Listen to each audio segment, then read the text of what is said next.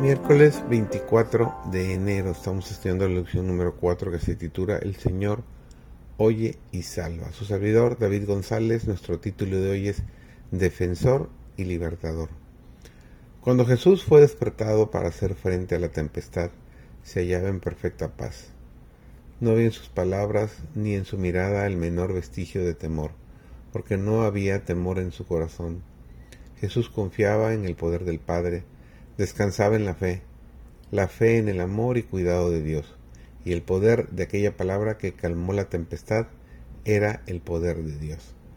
Así como Jesús reposaba por la fe en el cuidado del Padre, así también hemos de confiar nosotros en el cuidado de nuestro Salvador.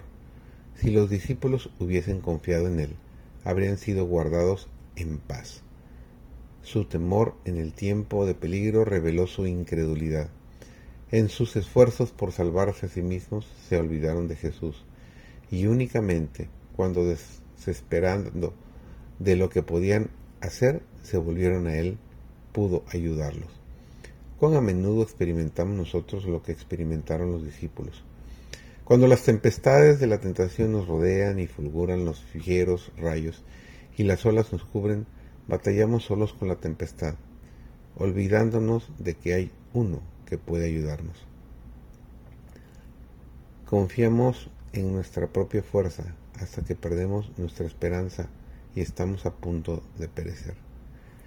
Entonces nos acordamos de Jesús, y si clamamos a Él para que nos salve, no clamaremos en vano. La fe viva en el Redentor serenará el mar de la vida y de la manera que Él reconoce como la mejor, nos librará del peligro. No os alejéis de los brazos de nuestro querido Salvador a causa de vuestras preocupaciones, sino descansad confiados y con fe. Él os ama, Él os cuida, es una bendición para vosotros y os dará su paz y su gracia. Os dice, tus pecados te son perdonados. Podéis estar deprimidos a causa de dolencias corporales, pero eso no es una evidencia de que el Señor no esté trabajando cada día por nosotros. Nos perdonará con abundancia, apropiados de las abundantes promesas de Dios. Jesús es nuestro amigo constante y que no falla, y Él quiere que confiemos en Él. Apartemos nuestra mirada de nosotros mismos y mirad la perfección de Cristo.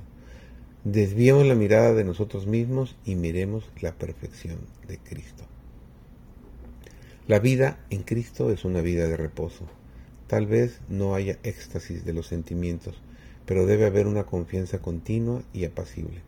Tu esperanza no se cifra en ti mismo, sino en Cristo.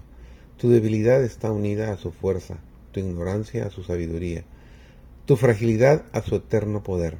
Así que no has de mirar a sí mismo ni depender de ti, sino mirar a Cristo. Piensa en su amor, en la belleza y perfección de su carácter. Cristo en su abnegación Cristo en su humillación, Cristo en su pureza y santidad, Cristo en su incomparable amor. Tal es el tema que debe contemplar el alma. Amándole, imitándole, dependiendo enteramente de Él, es como serás transformado a su semejanza.